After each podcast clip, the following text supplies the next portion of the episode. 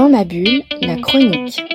Dans ma bulle, c'est la chronique de Mathilde. Alors oui, donc moi j'ai reçu il y a quelque temps deux ouvrages des éditions Les Requins Marteaux. Donc euh, la maison est installée depuis plus de 30 ans à Bordeaux.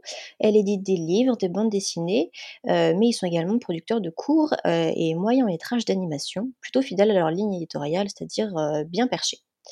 Donc, j'ai reçu les deux dernières sorties de la collection BDQ, qui sont Babyface, sorti le 14 mai dernier, et Teddy Beat Sex Change, en librairie depuis le 5 mars.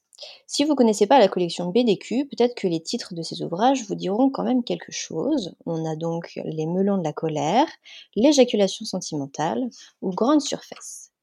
Donc, je vous vois venir, c'est vrai que ça ressemble un peu à des titres de films X supra kitsch adaptant les classiques de la littérature française version Jackie et Michel, mais non, je vais bien vous parler de bande dessinée. D'ailleurs, ce n'est pas le seul hommage de la collection à la littérature, puisque chaque ouvrage débute avec la citation d'une personnalité plus ou moins célèbre, comme notamment la quatrième et très connue loi de la robotique d'Isaac Asimov, ne pas mettre sa bite dans un grille-pain, ou cette fameuse maxime d'un homme politique que vous retrouverez sans doute chez vous, un coup de bite de Marx et ça repart. De Léon Trotsky, bien entendu. Mais pour revenir à, à nos ouvrages, c'est l'illustratrice Melek Zertal qui a écrit et dessiné Babyface. La BD raconte l'arrivée de Nejma à Los Angeles, sa rencontre avec ses nouvelles colocs, Aya et Misato, et son acclimatation à la ville plutôt chaude de Californie. Quand je parle de chaleur, je parle bien sûr pas que de la météo, mais également des baristas sexy qui savent y faire avec les macchiatos ou des vendeurs de fringues de luxe au service des clientes jusque dans les cabines d'essayage. Collant au thème de la collection, l'autrice n'est clairement pas avare de détails anatomiques. Elle maîtrise aussi parfaitement le rythme de sa bande dessinée en augmentant le nombre de strips durant les grosses vagues de chaleur que rencontre Nejma.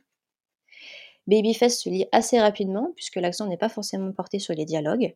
Le style de Melek Zertel est assez minimaliste tant dans la palette de couleurs que dans les détails des personnages ou des décors. Les scènes de sexe sont quant à elles assez explicites, en tout cas assez pour avoir envie d'une suite aux aventures de Nejma ou pour lire les autres ouvrages de l'auteur. J'en profite également pour vous parler du dernier opus de la saga Teddy.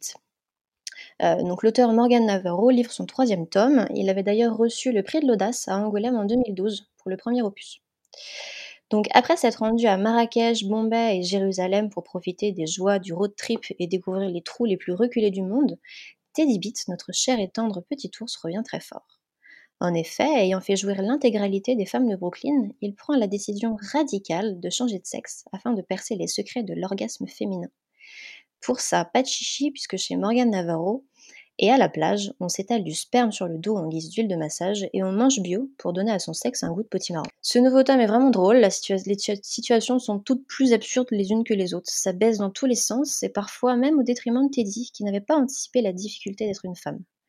Pour les graphismes, Morgan Navarro a conservé son style rond, très coloré, et il s'amuse également avec les textures, les formes et les matières, ce qui donne un rendu aussi amusant à lire qu'à regarder. Dans ma bulle, la chronique.